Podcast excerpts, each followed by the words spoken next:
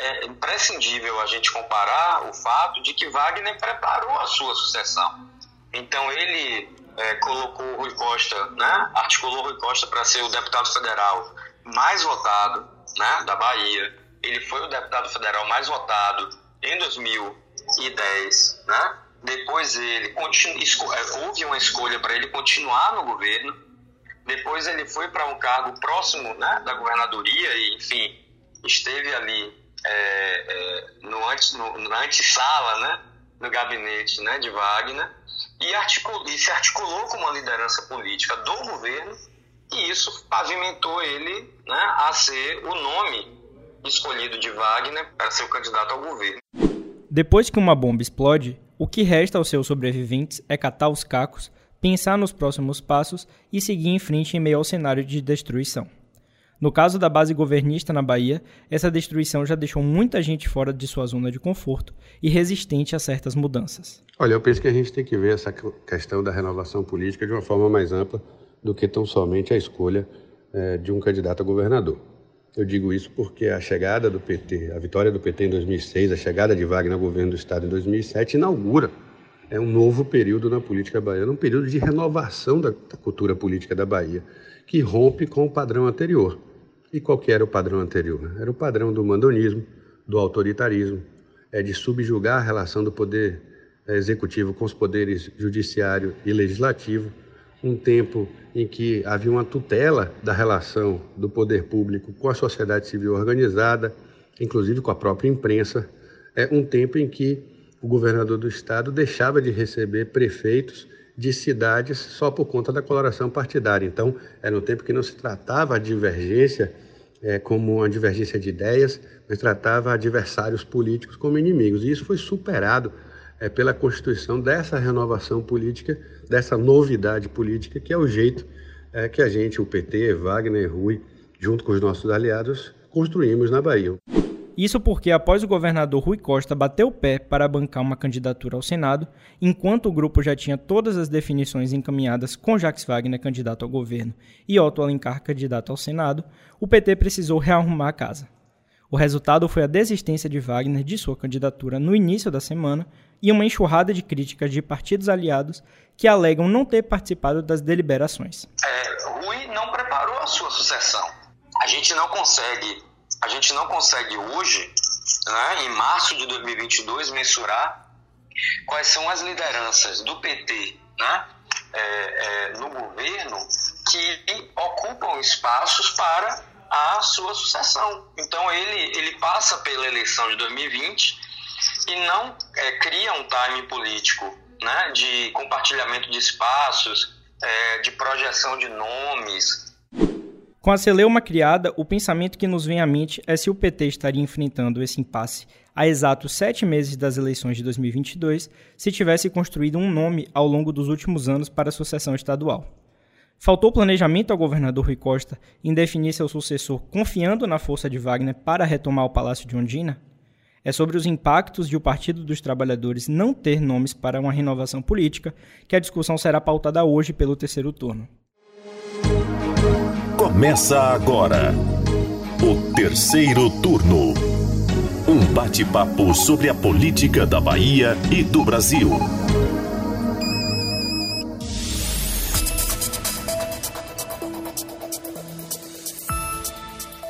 Eu sou Gabriel Lopes e comigo para a gravação do podcast de política do Bahia Notícias, os repórteres do site Lula Bonfim. Olá, galera. E Anderson Ramos. Olá, pessoal mais um episódio do terceiro turno que eu peço para você que está nos ouvindo que siga o terceiro turno nos tocadores de podcasts. Nós estamos no Spotify, no Deezer, no Apple Podcast e também no Google Podcast. Bom, pessoal, depois de um episódio especial para aquela situação lá que a gente comentou na semana passada, que foi instalada na base governista, hoje nós vamos falar sobre renovação e traçar um paralelo disso com a confusão no grupo político de Wagner, Rui e Otto. Da semana passada para cá, o que mudou foi a definição do senador Jacques Wagner em recuar de sua candidatura ao governo da Bahia, depois de todo o burburinho ou especulações que tomaram conta da mídia. Lá em 2018, Wagner recusou uma candidatura à presidência no lugar de Lula que teve a candidatura rejeitada pelo TSE para ser candidato ao Senado, que é o paraíso político, a gente já tem falado aqui no terceiro turno, principalmente para quem quer encaminhar uma aposentadoria.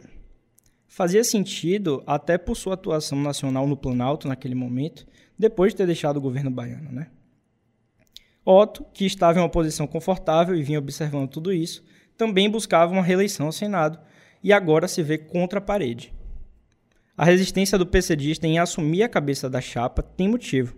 Não foi previamente preparado para vestir essa carapuça, é uma articulação que demandaria pelo menos alguns anos antes para selar acordos e promessas. E vejam, Lula e Anderson, a importância de se trabalhar a viabilidade política e eleitoral. A desistência de Wagner abre espaço para nos perguntarmos: e agora? O que o PT baiano vai fazer sem ser o principal líder político, encabeçando um pleito contra Semineto, um nome tão forte, né? Nos faz pensar também que Rui Costa não atuou ao longo desses oito anos para construir um nome robusto que pudesse disputar sua sucessão. Pois é, Gabriel, e com a cartada que deu, Rui parece que esqueceu disso ou apenas não se preocupou com o resultado. Eu vejo que essa garantia do grupo, e principalmente do PT internamente, de que Wagner voltaria para disputar o Palácio de Ondina, depois de oito anos, pairou sobre a base muito em função dessa incapacidade que Rui Costa teve para trabalhar uma pessoa para a sua sequência. Fazendo o exercício da comparação, basta a gente olhar para trás e recordar que lá na primeira gestão de Wagner, entre 2007 e 2010, Rui foi secretário de Relações Institucionais do governo. E ainda em 2010, ele foi eleito deputado federal. Não demorou muito e Wagner voltou a evidenciar Rui no secretariado. Dessa vez em 2012, quando Rui ocupou a Casa Civil da Bahia, uma secretaria muito importante no governo do estado. Wagner o botou para trabalhar, mas ninguém viu Rui fazer isso com ninguém, com quem quer que seja principalmente no seu segundo mandato. É interessante que a gente destaque aqui, Gabriel Lula, que cada político tem sua forma de governar e sua marca. Né? Mas, independente disso, ao longo dos últimos anos ficou clara a característica centralizadora de Rui, somada a essa falta de liderança. Né? Nós já comentamos aqui que a forma como ele toca as articulações políticas, por exemplo, deixa muita gente do seu grupo chateada. E agora, mais uma vez, isso é exposto com a crise de composição da chapa. Foram diversas críticas dos aliados sobre a condução de Rui no processo, alegando inclusive que ele abandonou as reuniões do Conselho Político, um órgão criado por Wagner nos seus mandatos para ouvir suas lideranças e aliados. Isso mostra as deliberações quase que unilaterais em suas tratativas. A gente sabe que as lideranças precisam ser cultivadas e preservadas o cara que está ali fechando com um grupo há anos, um grupo vitorioso, inclusive, e que quer sentir que faz parte disso tudo. Além dos espaços concedidos, os integrantes e as lideranças alimentam a necessidade de fazer parte dessas decisões. É um processo de renovação importante, é claro. Para a escolha agora de uma candidatura ao governo do Estado, havia expectativa que depois de oito anos de Wagner, depois de oito anos de Rui, a gente conseguisse produzir um terceiro nome, por assim dizer, para encabeçar a nossa chapa, liderar esse processo e representar o PT. Infelizmente a gente não conseguiu, é, não quero culpar ninguém, responsabilizar ninguém individualmente, isso era um processo para ser feito coletivamente, mas o fato é que a gente é, tinha muita gente preparada, gente de muita qualidade, de muita experiência, né? No legislativo, nos executivos municipais, prefeitos e prefeitas, gente que foi secretário de Estado, que foi ministro da República, assim, gente qualificada a gente tinha, talvez a gente tenha pecado e não conseguia organizar isso na pré-campanha, organizar isso no período pré-eleitoral, é, e, e, ficamos aí com essa, digamos, com essa dívida. Pois é, Anderson. Foi um dos principais pleitos aí. A gente tem conversado com alguns partidos aqui. Lula mesmo essa semana conversou com algumas lideranças mais de esquerda. E foi a grande queixa né, do PSB, do PCdoB, outras siglas também, que não participaram, não estavam sentados ali na mesa de decisões, nas tomadas de decisões, não foram informados e ficaram sabendo das coisas principalmente pela imprensa, pelos blogs, como até uma figura do PCdoB me falou essa semana. E vocês querem um outro exemplo dessa construção que a gente está falando? Lá daquela composição inicial do secretariado de Wagner no governo, quantos vingaram como deputados? De cabeça aqui eu me lembro fácil, tem Jorge Sola, que à época era secretário de saúde e hoje é deputado, muito atuante dentro do PT, inclusive, faz uma frente ali um pouco mais radical dentro do PT. Valmir Assunção, que atuou na Secretaria de Desenvolvimento Social e Combate à Pobreza e desde 2011 é deputado pelo PT. Afonso Florense, da Secretaria de Desenvolvimento Urbano. Robinson Almeida, secretário de Comunicação à época e hoje deputado estadual. Também já foi suplente a federal, né? E o próprio Rui Costa, como a gente já citou aqui, à frente da Serim, que é, era deputado, né? E, como todo mundo sabe, é, virou governador logo depois, né, Lula? Isso provou uma, uma aposta certeira de, de Wagner, né? Apesar de, de alguns, alguns aliados não, não gostarem muito da figura de Rui, de ser uma figura sisuda e tal, não tão carismática, mas o tempo provou aí que é, Rui, de fato, com o tempo, se cacifou né, dentro do grupo. Tinha e outros eu... nomes à época, né? Inclusive, sim, sim. E, e, Wagner teve essa visão que a gente depois descobriu que foi certa, né? Assertiva, que vingou por dois mandatos em bancar o nome de Rui Costa, né? Acho que Lula à época queria um outro nome. Gabriele, se não me engano. Sim, sim. Estava é, envolvido ali em algumas investigações, é. alguns casos de corrupção, e, e Wagner achou melhor não expor o grupo com o nome dele e decidiu, né, já vinha trabalhando Rui Costa, como a gente falou, expôs dentro do secretariado, botou ele realmente para trabalhar e deu no que deu, né? É um de confiança dele, né? Os dois já foram é, companheiros desde do, do sindicato do, do, dos químicos e tal, foram metalúrgicos, foram serviram, é, trabalharam na no polo petroquímico, no polo petroquímico isso, então isso. já tem uma longa estrada aí os dois, né? Então e hoje, se, mais do que nunca, se prova que, que a decisão de Wagner foi certa, que Rui hoje é campeão de votos. Né? Independente das críticas que possam vir a ele em relação à articulação política, hoje... Ele tem voto. Ele tem voto. E você, Anderson, é, já tinha falado isso aqui na semana passada, né? A movimentação de Rui não é ilegítima, mas acaba evidenciando problemas dentro do grupo, que se manteve coeso nas últimas eleições além de explicitar falhas do ponto de vista eleitoral, há sete meses de um novo pleito que vai ser importantíssimo para, para o futuro da aliança aqui na Bahia. E vejam o perigo de enfraquecer o palanque de Lula aqui no Estado, que é o quarto maior colégio eleitoral do país, em um momento em que todos os olhos estão voltados para uma eventual retirada de Bolsonaro da presidência. Nesse momento, o que eles precisavam era de um nome unânime e com chances reais de triunfo nas urnas. Coisas que Otto não reúne neste momento. Além de já ser público que ele não tem vontade de entrar nessa disputa. Ele preferia, claro, a, re a reeleição, né? ele estava focado nisso. E é claro assim que todos sabem da força de Otto na Bahia, mas ele não é Wagner e não veste o 13 na urna eletrônica. Exatamente o que a gente trouxe aqui no último episódio, né? Essa questão do 1313. Claro, eu não, não descarto, não, não, não deixo em questão a força que Otto tem aqui na Bahia. É um nome muito forte. A gente também já falou da questão das prefeituras.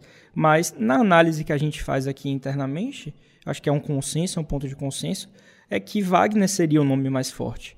Além de que Wagner Lula, como você falou, seria um nome unânime dentro do grupo. É um nome que naturalmente já vinha sendo trabalhado, era um nome que já estava colocado há muito tempo né, para a saída de Rui Costa, justamente porque ele não trabalhou um outro nome e é, seria mais forte para essa disputa contra o Semineto. E foi o nome que construiu esse grupo, né? Foi Wagner, nos seus mandatos, que construiu esse grupo político. Que está formado então, hoje. Querendo, querendo ou não, ele é a grande referência, a grande liderança desse grupo. E como a gente vai, vai ver mais para frente, a gente tem é, trazido isso no Bahia Notícias, Otto ainda não é um nome que agrada a essas correntes mais ferrenhas do PT, principalmente é, os mais radicais ali e outros partidos à esquerda, como a gente já falou aqui. Não Com é... muitos ele é identificado ainda como um carlista, né? As pessoas não, não consideram esquecer, ele de esquerda. A gente não pode esquecer que Otto foi aliado de Antônio Carlos Magalhães aqui no estado. Pois é. Penso que numa eleição majoritária, se você tem um candidato que não quer né, que não quer ser candidato e depois pode vir a mudar de opinião, isso já é uma demonstração de fraqueza, né, de falta de de, de, de coesão e, ao mesmo tempo, também de convencimento político, de vontade política. Né?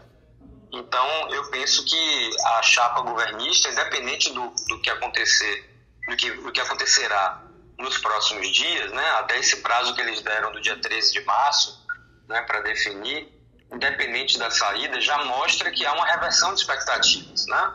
Porque né, o candidato ao governo desiste, né, o candidato que quer botar na vaga para governador, na verdade quer ir para o Senado, né? Uhum. É, é, o governador, né, no caso de Rui Costa, talvez seja o único beneficiado, porque... Pois bem, foi interessante você ter citado isso, viu, Lula? É, essa dificuldade de renovação por aqui na Bahia é um reflexo de um todo quando analisamos o PT. Uma matéria recente da Folha de São Paulo ouviu diversos petistas e eles apontaram apenas dois caminhos para uma sucessão natural de Lula, seu xará, que tem 76 anos. São eles o ex-prefeito de São Paulo, Fernando Haddad, de 59 anos, e o próprio Wagner, que é um dos fundadores do PT e hoje tem 70 anos. Então veja, é, são duas figuras já conhecidas e que não são mais tão novinhos assim. Né? Percebam que os dois nomes apontados é, dentro do próprio partido já atuaram nas gestões do ex-presidente ou em sua campanha 20 anos atrás. Wagner foi ministro do Trabalho e Emprego entre 2013 e 2004 e ministro-chefe da Secretaria de Relações Institucionais do Brasil entre 2005 e 2006. Já Haddad foi ministro da Educação entre 2005 e 2012 já no governo Dilma, essa urgência por renovação dentro do partido é um discurso recorrente de Lula, com maior frequência desde 2013. Se for eleito esse ano, Lula encerra seu mandato na presidência com 81 anos, o que, convenhamos, é muita coisa. No mesmo levantamento, a Folha aponta ainda que a bancada de deputados federais do PT é a mais velha da Câmara, com média de 58 anos um retrato bem diferente daquela identificação com a juventude nos anos 80 e 90, em meio aos protestos que alavancaram o impeachment de Fernando Collor de Mello em 92. Outro ponto é onde está o poder internamente no partido pós-2016, com perda da presidência e derrotas para diversas prefeituras do país. Isso acabou dando poder aos nomes que mantiveram em seus cargos, o que pode ter resultado em um modelo de direção onde as figuras parecem burocratas e não dirigentes partidários. Uma coisa que é, é interessante destacar é que, volta e meia, a gente fala aqui na redação que Wagner é um Lula 2.0. Né? De fato, um substituto natural de Lula, de Lula é, seria ele, mas vale ressaltar que na eleição de 2018, ele foi cotado para ser presidente e ele negou, né? Para vice também. É, para vice também. Recusou ambas. Ele recusou e foi um dos únicos petistas que endossava a candidatura do próprio Ciro Gomes, né? Naquele momento ele via Ciro é, mais forte, um ele via Ciro de... é, um, com, no caso, o antipetismo um pico naquela época ele seria um cara que. Para uma fato, convergência, né? É, poderia é, agregar esse voto da esquerda e do centro, né? O antipetista, e derrotar Bolsonaro. Não foi isso que aconteceu, né? E veja, se a gente estava falando de palanque para Lula aqui em um colégio eleitoral tão importante quanto a Bahia, esse levantamento feito pela Folha mostra que Wagner é um nome natural nacionalmente para uma sucessão a Lula junto com Haddad, né? E na Bahia, é, o que eles queriam bater, o que eles vinham trabalhando já há algum tempo, era essa relação. Você acabou de falar de Wagner ser um Lula 2.0, né?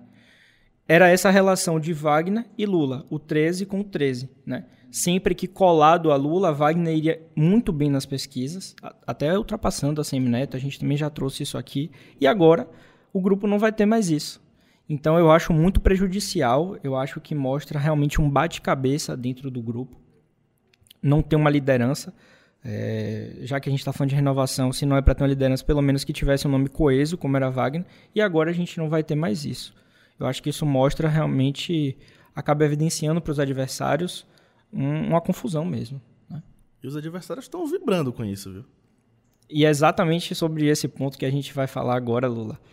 Quem deve estar tá adorando essa história é o grupo adversário de Rui Wagner por aqui, né?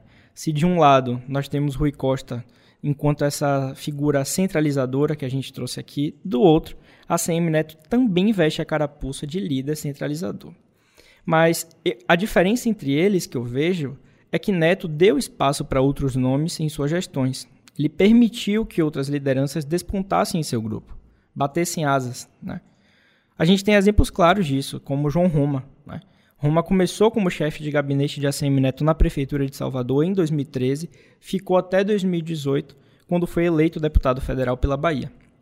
Para quem não sabe, Roma é pernambucano e ascendeu politicamente sob o guarda-chuva de Neto, que apadrinhou fortemente sua candidatura à Câmara dos Deputados. Né? Ele saiu vitorioso. Roma se licenciou do mandato para aceitar o convite do presidente Jair Bolsonaro para o Ministério da Cidadania e, como todos sabem, foi um ponto que gerou rusgas públicas, acusação de traição e rompimento total da relação entre a CM Neto e João Roma. Talvez Roma tenha crescido o pescoço antes da hora, né? O fato é que ele decidiu seguir seu próprio caminho e hoje está 100% alinhado ao projeto de Bolsonaro. E deve concorrer também ao governo do estado com o próprio Semineto. Né? Então, sua cria se voltou né, e agora pode disputar com ele, né, com a Semineto. Eu lembro que em 2016, quando Roma se filiou republicanos, é, o jogo era que ele entraria na disputa pelo posto de vice-prefeito de Salvador para a reeleição de Neto e a gente sabe que o resultado dessa disputa interna não foi né, o esperado para Roma, a vitória de Bruno Reis, mas o acordo com republicanos envolveu a permanência de Roma na legenda, com a promessa de apoio pesado de Neto para que ele fosse eleito federal. Né? A gente viu que isso aconteceu.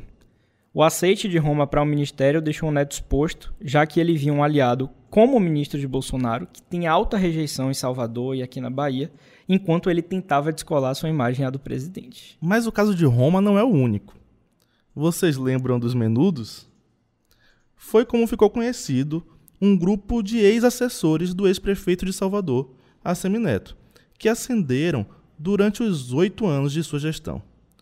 É justamente a estratégia de preparar nomes para vingar na vida pública e assim fortalecer o seu próprio grupo político, que nós estamos falando nesse episódio.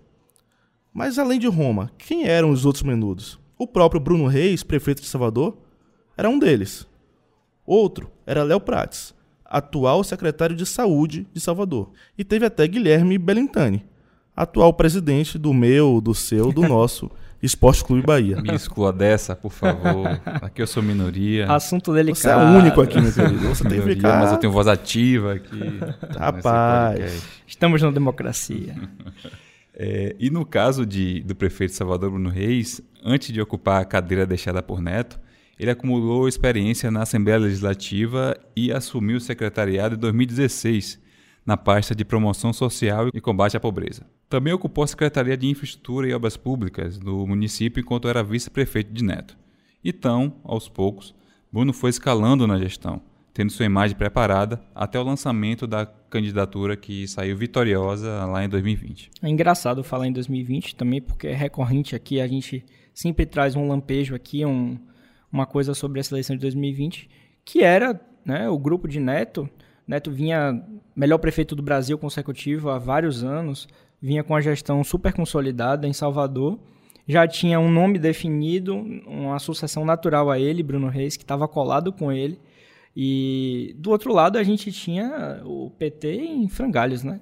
E eu acho que também vale ressaltar nessa eleição que outros aliados de Neto também buscavam, né? Enquanto não se batia o martelo com o nome de Bruno Reis. Léo Prates? Tinha Léo Prates, tinha próprio Brentani, é, o é, Geraldo Júnior, presidente da Assembleia da, da, Câmara. Então, do, enquanto do outro lado não tinha ninguém, do lado de Neto ele tinha para escolher, né? E provavelmente quem ele indicasse seria o, o prefeito, uma vez que ele tem muito capital político. Pois é, Anderson. É, essa safra de jovens que ganharam espaço no parlamento ou na administração pública ao lado de Neto trouxe Léo Prates, como a gente vinha falando. Né? Léo Prates ganhou protagonismo ao se tornar presidente da Câmara Municipal de Salvador em seu segundo mandato como vereador. Em 2018, foi eleito deputado estadual e logo se licenciou para assumir a Secretaria de Promoção Social de Salvador. E na sequência, se não me engano, poucos meses depois, na gestão de ACM Neto, claro, foi remanejado para a Secretaria de Saúde, uma das principais pastas da gestão, e acumulou forte capital político durante esse enfrentamento à pandemia da Covid-19. Né? Começou lá em 2020, passou por todo 2021 e agora, ainda em 2022, segue. Né? O terceiro turno até já trouxe um, um episódio sobre capital político na, na área da saúde, para quem não, não escutou. E a gente também já pontuou, ele é pré-candidato a deputado federal e deve deixar a SMS no final de março. Vejam então esse mesmo case de ir crescendo dentro de uma base, né? dentro de uma construção, de, de ser trabalhado. É, é, bom pontuar também que, que Léo acabou se filiando à PDT e o PDT saiu da base do, do governador Rui Costa e é, assumiu uma vaga na vice né, de, de Bruno Reis. Então, assim, além de tudo, tanto nome, é, Neto ainda mostrou desenvoltura em tirar um partido importante da base. Sim de Rui Costa para para sua base e numa, numa função importante, né? Que é a vice. E dessa mesma geração também foi citado o Guilherme Belintani, né? Ele ocupou quadros na prefeitura de Salvador entre 2012 e 2017, atuando nas pastas de desenvolvimento, turismo e cultura, educação e desenvolvimento e urbanismo. Um ponto um pouco delicado para os torcedores do Bahia, como eu, é que ele deixou a prefeitura em 2017 para exercer o mandato de presidente do clube. Com a visibilidade à frente do time, Belintani foi convidado por Rui Costa em 2019 para ser candidato à prefeitura de Salvador nas eleições de 2020, mas depois de muita polêmica acabou recusando o convite, sob o pretexto de estar focado no Bahia. Sabemos que esse flerte de Belintani com outro grupo político acontecia e acontece até hoje. A ideia era que ele aumentasse seu capital político à frente do Bahia, carimbando seu nome para alçar voos mais altos em cargos públicos. Mas parece que o passar do tempo não foi muito bom para os planos dele, né? A fase ruim do Bahia, que enfrentou frustrações recentes e um rebaixamento para a Série B, deixou a popularidade do mandatário em baixa mas isso é um assunto para outra seara, né? É melhor a gente nem entrar, viu, Lula? Eu acho é graça, mas vamos é, lá. Né? vamos lá. Você não deveria achar muita graça, não, viu, meu querido? A, a situação, situação tá de vocês boa, também não, não tá boa. A verdade é que o futebol baiano tá, tá complicado, viu? Lamentável. A dupla Bavi. Mas vamos lá. É, e a exceção de Belintani, os outros três citados têm em comum o fato de terem conseguido seus primeiros cargos eletivos com forte apoio de Neto. Algumas lideranças chegaram a dizer que eles são políticos que saíram da costela do ex-prefeito. Essa estratégia de ACM Neto em criar seu próprio grupo provocou mudanças dentro do Democratas aqui na Bahia e deixou pelo caminho alguns nomes mais antigos no partido que perderam parte de suas bases eleitorais. Uma coisa que me chamou a atenção também nessa discussão aqui de hoje é que no início de dezembro do ano passado a gente viu o lançamento do neocarlismo, né, como a gente trouxe aqui no terceiro turno, entre aspas, né, para essa campanha de Neto em 2022, com direito a uma remodelagem do jingle que é clássico de seu avô, a CM original. A repetição da estratégia de renovação do avô tem se mostrado eficiente e dado bons frutos para a ACM Neto. Né? O ACM Avô também ficou conhecido por revelar políticos com perfil técnico, sem liderança política própria e de apoiar em eleições diversas. Como não lembrar dos nomes de Paulo Souto, César Borges e Antônio Baçaí, né? Eu, eu acho que a gente pode também voltar um pouco aqui para falar de Rui, que já citamos aquela eleição de 2020 e ali parece que foi uma, uma um prelúdio do que ia acontecer agora, né? É, demorou para que o PT pudesse se posicionar em relação à prefeitura de Salvador. O Rui escolheu uma pessoa que era totalmente desconhecida, que foi Major Denise. Embora seja um bom quadro até, eu considero ela um bom quadro.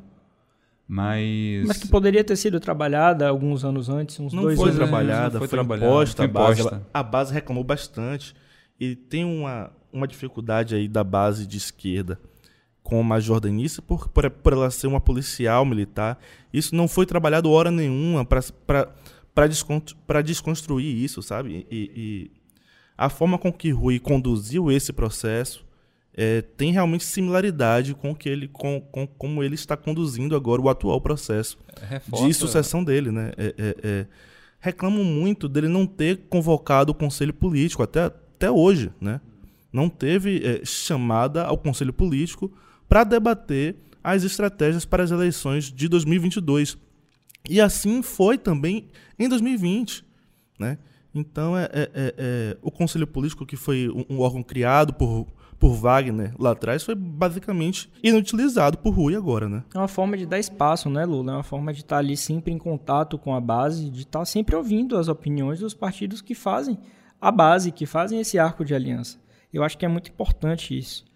Em 2020, Rui botou embaixo do braço e decidiu, não, é uma indicação minha e eu vou decidir, né? Eu lembro que o PT chegou a ter sete pré-candidatos, não foi? Sim, Ou sim. mais, eu não me lembro exatamente o número. Muita gente. Foi uma loucura total. E, e, o, e o, o que a gente pode também tirar disso tudo é que, após aquela eleição, é, Major Denise ficou invisibilizada, né? Ela não assumiu nenhum cargo no, na, no governo, nenhum cargo de relevância no governo. É, não foi trabalhada, continua sem ser trabalhada, né? A gente, as últimas notícias que a gente tem é que talvez ela seja pré-candidata à, à Câmara de Deputados, mas de fato, assim, foi uma figura que concorreu à, à prefeitura de Salvador, conseguiu muitos votos, né? Quer queira, quer não, para quem teve seu percentual, né? Teve seu percentual e ficou conhecida, mas parece que esse capital político que ela teve, que ela conseguiu na, na, na eleição municipal, não, não vai ser aproveitado. Né?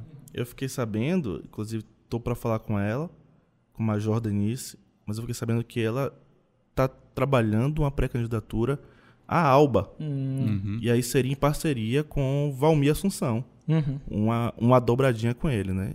Mas isso ainda está sendo apurado, com calma, ainda vou falar. Boa. E a gente vai trazer isso aqui. Com certeza.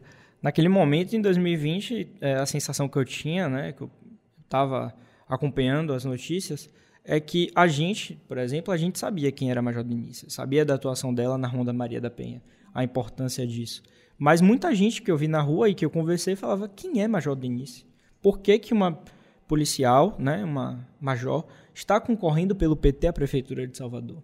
Então não foi uma coisa que foi preparada, não foi uma coisa que foi né, colocada na mesa, falado, ó, oh, essa é a nossa candidata, né, vamos colocar ela em posições estratégicas para mostrar o serviço, né, ganhar um capital minimamente político, porque era um nome técnico, era um nome de, de atuação na Polícia Militar da Bahia. Não, e a prova de que isso não foi trabalhado foi que a base do governo teve quatro candidatos à prefeitura, sendo dois deles de esquerda. Nem o PCdoB, que é um, que é um aliado histórico do PT, esteve ao lado do partido, lançou uma candidata própria. Né?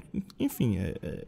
mostra realmente as nuances aí dessa. E eu, aí eu, eu acho que Rui é, ensaiou essa derrota lá em 2020 e pode estar tá ensaiando mais uma vez em 2022. É, o que se esperava de fato era que a Major Denise pudesse ocupar um, um, cargo, assim como o Rui ocupou, né? Um cargo de relevância. O cara civil está até hoje aí com o secretário interino. De lá para cá aconteceram muitas mudanças no secretariado e ela, de fato, não foi aproveitada, né? A gente não ouve mais é, tantas notícias em relação a, a Major Denise. Então, isso demonstra um pouco a falta de habilidade política de Rui o, o, o porquê dele estar tá recebendo tanta crítica agora, né? Eu me pego pensando aqui, não querendo fazer caças bruxas ou colocar Rui como um ponto focal de um problema, longe disso. Mas se ele realmente está preocupado com a questão da, da sucessão, se ele realmente está preocupado com a viabilidade, né, com o palanque para o presidente Lula, né, para o, o ex-presidente Lula e candidato novamente, ou se ele realmente está preocupado só com o Senado agora que ele deixou claro que é o, o que ele quer, né? Que é a candidatura dele. Então eu, eu me pego pensando isso, se ele está pensando em toda essa construção. Porque a gente está aqui de fora e consegue ter essa leitura. Então quem está lá dentro com certeza deve pensar, pô, se a gente errou em 2020, 2022 a gente tinha que fazer diferente, né? Então eu me pego pensando isso também. E mudar de, de, de rumo tão de uma forma tão brusca e, e tão em cima da hora, né? é, é complicado, né? Prejudicial. Você tem aí a Semineto que está trabalhando, todo mundo sabe a intenção dele, que é disputar a, o governo do Estado desde quando ele saiu da, da, prefeitura. da prefeitura. Ele se manteve nos holofotes, mesmo fora da, de um cargo eletivo. Ele foi o presidente do DEM, articulou a união com o PSL para a formação da União Brasil, que é o maior partido do Brasil hoje. E ele se manteve o tempo todo nos holofotes. E passou 2021 circulando pela Bahia. Viajou. no É, interior, viajando. Fez diversos contatos, prefeitos, oposicionistas. Trouxe gente do PP para ele, do PSB para ele. Então é, é- é um movimento. O, traba o trabalho de casa a Semineto fez. Rui deixou o tempo passar e em cima da hora tá tomando decisões estranhas. E enquanto isso, lá em 2021, até agora no início de 2022, antes de toda essa confusão, Wagner não mostrou um- um, é, posturas parecidas com a de Neto, né? De ampliar. é Claro que o nome de Wagner é um nome consolidado, mas ele precisa ir atrás do voto. né? Ele precisa se colocar de fato como candidato precisava, né? Se colocar como candidato ao governo. E a gente não viu esse posicionamento. Wagner deixou muito claro ali que ele não queria disputar o governo. De certa forma, o grupo do governo ele estava e, e ainda está se apoiando bastante no nome de Lula, né? Eu acho que isso é subestimar um pouco não só o adversário, como o eleitorado, que consegue pensar melhor do que formar. é, é, é, é, é, como é que posso dizer? Votar em dupla, entendeu? Automaticamente. As coisas precisam ser melhor trabalhadas. E, e o, o eleitorado precisa ser conquistado. Deixar acontecer não é o melhor caminho, não. Vamos falar de Gabriel aqui, me lembrou o seguinte, que no final do ano passado a gente tinha uma, é, uma percepção de que Wagner estava um pouco mais empenhado, né? Algumas pautas, eu que participo mais da cobertura da- do, do governo, é, a gente percebe que ele participava mais das pautas, já dava entrevista coletiva e tal Ativo, né? é, se, se mostrava que, que, de fato, ele seria o, o candidato. E as decisões das últimas semanas é, fazem com que essa. É, ficam ainda mais estranhas quando a gente observa isso, né? Que ele estava começando a se colocar como candidato, estava participando dos, das pautas, das entregas e tal. Vinha mudando uma chavinha, né? E isso, e aquilo, né? A chapa estava posta. A questão era de fato quem seria o vice. E do nada muda tudo. Estava conversando até com o Cláudio André. E ele, ele chegou a falar assim que tipo se Rui tivesse de fato preocupado com, com o grupo, ele poderia muito bem ser candidato a deputado federal. Exatamente. Seria o maior puxador de votos. Sem dúvida, ele seria o cara mais. o, o candidato com o maior número de votos Que voto puxaria muita gente. Né? E, pô, de quebra, é, resolveria um problema que muitos deputados estão receosos né, de, de não ter sua reeleição justamente por conta de não ter um, um- um candidato do PT na, na cabeça. Faria uma bela proporcional, viu? Pois é. Mas a gente já se alongou aqui, a gente vai caminhando para o final aqui de mais um terceiro turno, meus caros. Diante de- desse cenário, ainda não ficou claro como a CM Neto e seu grupo podem atuar, né, como eles vão atuar para explorar as fragilidades de toda essa confusão na base governista. Mas eu acho que um caminho a ser seguido pelo ex-prefeito da capital é incluir em sua estratégia a exposição da falta de unidade governista para as eleições de outubro. Porque o cenário que está posto agora é esse: né? é a falta de união. Não há uma unidade no grupo. Por aqui, seguimos atentos a todas as movimentações. O terceiro turno de hoje vai ficando por aqui. Muito obrigado a você, ouvinte, e obrigado a Lula e Anderson pela parceria. Valeu, galera. Até a próxima semana. Obrigado mais uma vez, pessoal, e até a próxima semana. Valeu também a Paulinho. Valeu, gente. Até semana que vem. Terceiro turno.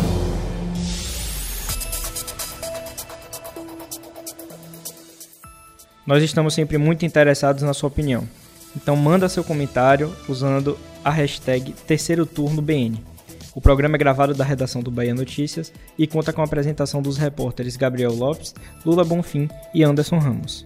No início desse episódio, você ouviu as vozes do professor e cientista político Cláudio André e de Eden Valadares, presidente do PT na Bahia. Os áudios utilizados são do Bahia Notícias. A edição de som é de Paulo Vitor Nadal e o roteiro de Gabriel Lopes. Você ouviu o terceiro turno, o seu podcast semanal sobre a política da Bahia e do Brasil.